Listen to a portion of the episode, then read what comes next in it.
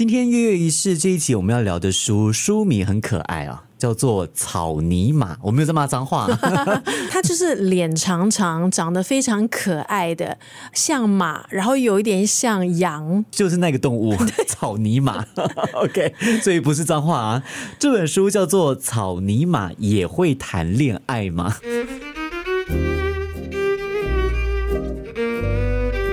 从阅读出发，两位阅读爱好者在密室里的悄悄话。张成尧、陈丽仪的月月一式。这本书看书名，你真的很难猜到它的内容。这个书名定的有一点诙谐。其实呢，这本书里头呢，三十三篇文章，主要呢是呃问一些问题。那透过这些问题呢，来让读者呢可以去思考，然后可以想想自己可以怎么样去解答。它其实是一本谈哲学的书哈。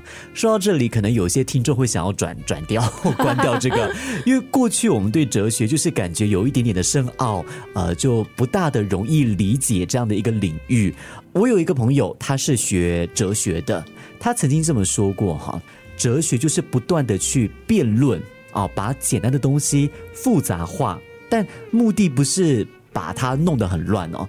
而是不断的去问，不断的去进行深度的思考，就去想这个想法背后是代表什么意思，然后再去想为什么我们会这么思考，然后再去想为什么我们会那样子思考，它是一个不断辩论的一个过程。嗯，我觉得是一个锻炼思维、思考能力的一个非常好的办法，因为我觉得很多时候我们都会比较。处于很被动式的去接受很多事情，别人跟你说什么你就哦这样哈，对对，然后就不假思索，也不会去问这对不对，这是不是真的？那别人说你就哦好啊。尤其是我觉得，之所以我会对这本书感到好奇，是因为我不知道丽有没有这样子的感觉哦，就是我做广播，我做媒体几年下来呢，我会觉得，因为媒体是一个把复杂的东西简单化的一个工作，我们要把。一件比较复杂的资讯，深入浅出的传达给哦我们的听众、我们的读者，所以久而久之，我们就习惯的去简化我们。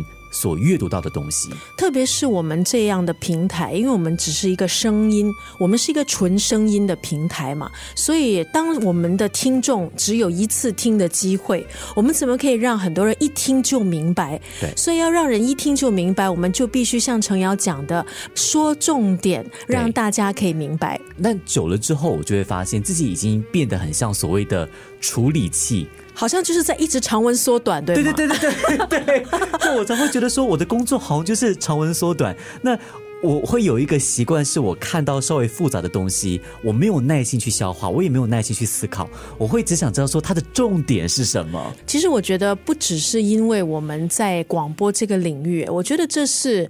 很多人都有这样的一个问题，嗯，可能是因为这个资讯的一个时代，这样生在一个这样的时代，大家时间就觉得说很碎片化了。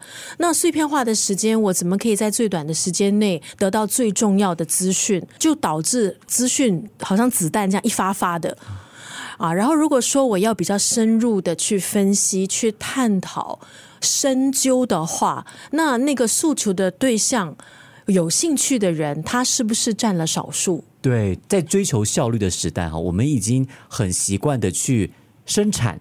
然后去吸收那些很短的资讯，那这也是为什么我会对哲学的东西很感兴趣，就是因为我觉得它好像可以训练我们的思考。只不过过去我接触到的哲学的书哈，都是 很枯燥吗？对，或者说就跟你讲不同哲学家的一些思想的系统，但是就算他们讲的再简单哈，你还是觉得。好复杂。我们先说一下这位作者啦。这位作者呢，他是彼得·凯夫哈，他呢是哲学的学者。那这本书他写的《草泥马也会谈恋爱吗》？他不跟你讲不同哲学家的思维的体制系统是怎么样的，他是从生活当中不同的例子，然后带你去做哲学式的思考，然后辩论。非常的有趣的一本书，所以如果你是那种对哲学感到好奇，或者说很喜欢被我可以讲吗？就是被 mind f 的人，大家懂我意思了哈。呃，或者说你很喜欢烧脑的话，这本书其实会是你很喜欢，或者说你读起来会很过瘾的一本书。可以说是哲学的入门吧，我觉得，因为他举的例子呢，就是很生活的例子。呃，比方说，它里头有这么一个篇章，我不知道程瑶是不是已经看到那个部分了，就是讲在美国中西部的一个小城，呃，里头呢，其实工作非常的难找，然后呢，有一个人。就看到了一份可能可以接的差事，就是要当刽子手哦，杀人的专业的刽子手哈。那个监狱那边要请人啊，他觉得他其实是有那个能力胜任这份工作，因为他有那个专业方面的这个技能，比方说他的绳结打得很漂亮，他很会用绳啊，然后呢，在处理这个。绞刑用的那个绳子应该很快可以上手，所以连警长都觉得他非常的适合。可是因为他个人是反对用死刑，这是他的个人的原则。可是当他在跟那个警长说我不接这个工作，他的神情是忧伤的啊。然后警长就问他：“你看，你看起来很难过哦，你要想想吗？你家里没有老小要养吗？你不用给家用吗？”然后他就说了一句关键话：“你不做，别人也会做。”对，嗯，这本书里面有很多类似这样子的例子。这位作者他就会带你去思考：就如果说今天做这个选择，为什么会有那样子的动机？为什么那一位男子会表现的那么的忧伤？对，然后为什么警长他会？提出说这样子的话，然后不断的去思考。所以，如果你是故事中的那位男子，正在找工作，家里有小孩嗷嗷待哺，哦，有妻儿要养，他是应该违背个人的原则，接下这个刽子手的工作吗？还是应该做别的选择？那可能我再举另外一个，我读了之后。把它稍微简化的一个篇章，因为坦白说，它的每一个篇章都非常非常的烧脑，但其实读起来还是很有趣的。其中一个章节呢，他谈的就是意志薄弱这件事情。在说我吗？OK，这个好问题。你觉得你是个意志薄弱的人吗？要看面对什么。嗯哼，嗯，而且我觉得人经不起考验的。你觉得人经不起考验？不要去考验人性。OK，你给我一个。意志薄弱的例子，吃东西喽。哎，吃东西。我们日常生活常常不是嚷着要瘦身啊，要减肥啊，啊！但是蛋挞、奶茶、咖喱鱼蛋摆在你的前面，你能不为所动吗？OK，你讲的这个例子太好了。想象一下哦，今天丽姨，丽姨的愿望是要节食减肥，然后她前面有一盒这个咖喱鱼蛋啊。忍不住了，把这一盒咖喱鱼蛋给吃完了。他知道节食是为了健康，他还是吃。所以你觉得丽姨是一个意志薄弱的人吗？你觉得？从刚刚你所那个提供的证据来讲，丽姨确实是一个意志薄弱的人。他不是吃一颗哦，他是把整盒咖喱鱼蛋都吃完了耶。好，接着接着，我们再从另外一个角度来想，有一句话是这么说的。行动胜过言语。丽姨她抓着那个咖喱鱼蛋死都不放，这个行动反映的是什么？就是丽姨她是不是考量了一切利弊之后，相信吃咖喱鱼蛋不会怎么样，所以才做了这个决定。我们常说行动是反映我们思考后的决定，我们的判断。所以换句话说，丽姨她坚持，她坚持要把咖喱鱼蛋给吃完。那他还是一个意志薄弱的人吗？在坚持吃东西方面，很坚定，坚定。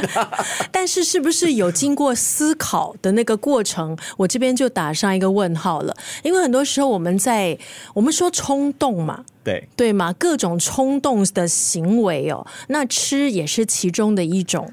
那明明你以为你很克制，但是就在那个瞬间，搞不好你已经克制了大半年，但是就在那个瞬间，你就败在那盒咖喱鱼蛋，而且你不是吃一颗，你是把整盒给吞下去。好，我们接着再从作者的角度说下去。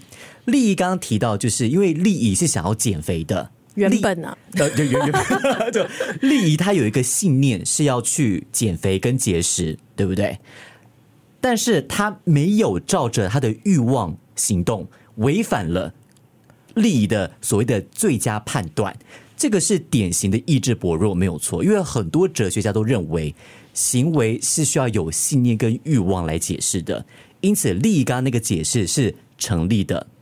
但接着哦，接着哦，大家还跟得上吗？接着我们再去思考，苏格拉底他的一个思维体制就是：如果今天利益看到了咖喱鱼蛋，他就立刻开关引号近视了，他只看到眼前的痛快，看不到长远的健康。我们注意啊，在这个当下，这个当下，利益的真实信念是：现在吃咖喱鱼蛋比不吃还要好。那么你跟随了你的信念。所以你还是一个意志薄弱的人吗？跟随信念跟意志薄弱，因为那个当下你的信念是，你经过了判断之后，你知道吃这个咖喱鱼蛋，你可以享受现在的痛快。在那个当下，你对于接下来的节食减肥，你是想的没有那么的长远的。所以当下那个信念是吃咖喱鱼蛋，然后你做了，你还是个意志薄弱的人吗？是不是开始有点烧脑了？因为我我现在是懊，我现在是懊恼，不是烧脑。吃个吃个鱼蛋想那么多。我跟你讲，这本书很有意思，他就是拿这种生活的例子，后不断的去看到这个章节，我可以不应该会把书甩在地上吗？而且我跟你讲哦，还没有完哦，还没有完哦。所以难怪陈瑶跟我讲哦，看着看着是有一点累啦。对对。可是你累并痛快着，对不对？真的，因为哲学这个东西就是会让你不断的想说，哦，原来还有这个方式去思考。我 大家再给我两分钟的时间，我把利益吃咖喱鱼蛋的这个哲学思考把它给结束。OK，那么最后呢，作者他又说，其实我们可以说，利益他不是真的很想吃，而是觉得吃一盒不会怎么样。所以，如果是这样子来想的话呢，那利他是一个意志薄弱的人，就好像喝酒开车的人会觉得喝一杯不会怎么样。因此，当行动不能够反映我们的最佳判断，不是照着最佳的意图去行动，那我们可以去解释他很意志薄弱。然后他的总结就说了，意志薄弱。力已经开始皱眉头了。OK，我总结一下，大家我总结一下，意志薄弱是负面的东西吗？你现在已经不敢回答了，对不对？意意志薄弱，我觉得如果你问大部分的人，他们都会说是负面的，是负面的，对对。如果你问大部分的人，但是我觉得也要看是在什么样的情境下你意志薄弱，没有错。作者他就说，如果今天一个信奉呃种族灭绝、种族歧视的人，那如果他意志薄弱，不忠于这个信念，走向人道的路，那这个意志薄弱也许就不是负面的。OK，好，好，可以吃咖喱鱼 蛋，来，赶快去点餐。你看，这个就是其中一个章节，它没有很长，只不过解释起来哦，因为就好像丽丽讲的嘛，听可能就比较呃吃力一点点，所以我尝试讲的慢一点点，尽量的清楚一点点。我不知道有多少听众听到这里还继续跟着我们去思考这个东西。还在听《乐仪式》这一集的朋友，谢谢你了。对，哎，你还想再听多一个例子吗？还是？让大家去读，我觉得力好为难。我我我觉得很有趣啦，像他的那个主题呀，就是草泥马也会恋爱吗？那在这本书里面，三十三篇还真的有一篇哈，是讲动物之间真的有所谓的情爱的存在吗？因为我们都知道哈，动物呢为了繁衍，它们呢都会交配，但是呢，在这个交配的过程或是在前后。是有这个情愫的存在吗？没有错，在这个章节里面，这位作者就从哲学的思考方式去回答这个问题：是动物它真的之间有所谓的恋爱吗？他就从科学的角度。动物它大脑的构造跟人类的构造，还有行为上的角度，就他们的行动是不是反映了他们在恋爱，以及我们常说的语言的角度，因为人是可以通过语言来表达的，但是动物它们没有叫声，好像求偶的时候，哈，就是很多的动物都会发出一些特殊的声音。哎，这个时候我就要问你了，你怎么确定求偶等于爱？我没有说求偶等于爱，我只是说求偶的时候会发出特殊的叫声啊，那个叫声就跟我们人类说“我喜欢你”。来我身边好吗？那样是一样的功能。如果说从作者的角度来说，他却问你：求偶的声音，它真的代表我喜欢你吗？你要怎么样去证明它是代表我喜欢你？我觉得求偶的声音能不能代表喜欢你，对我来讲，我没有专业知识是一个问号。但是求偶的声音很明确的就是。啊，释放出他有需要、呃欲望的需要。对对 OK，对，所以你知道这本书，它就是好像我跟丽仪这样子，不断的来来回回、来来回回去推敲一件事情，它到底是不是我们一直以来所认为的？我我我在想，我明白作者为什么会要把这本书的书名定成那样，因为可能你看完一个章节，你就是拍桌子、曹插马的你，曹插马的你，你把这个东西反反复复这样子、这样子问哦，哎呦，但读的那个当下哦，你会觉得哇，他到底在说什么？但是一个篇章，坦白说，一个篇章我是读个，我需要读个两三次。嗯，然后当你稍微比较透彻去了解其中一个章节之后，你会觉得，哦哟，你会觉得很满足，然后你就会想要开始跟别人辩论，就开始想要去反驳。你这么说，确定你是这个意思吗？你凭什么这么说？所以读完了这本书之后呢，你一定可以成为一位吵架 高手、辩论达人。OK，我觉得我们可能很惯性的去读一些内容啊，或是某些作者的书啊。可是我觉得可能借由今天的月月仪式，也推一推这本很特别的书，然后呢，也可以让你挑战一下你自己。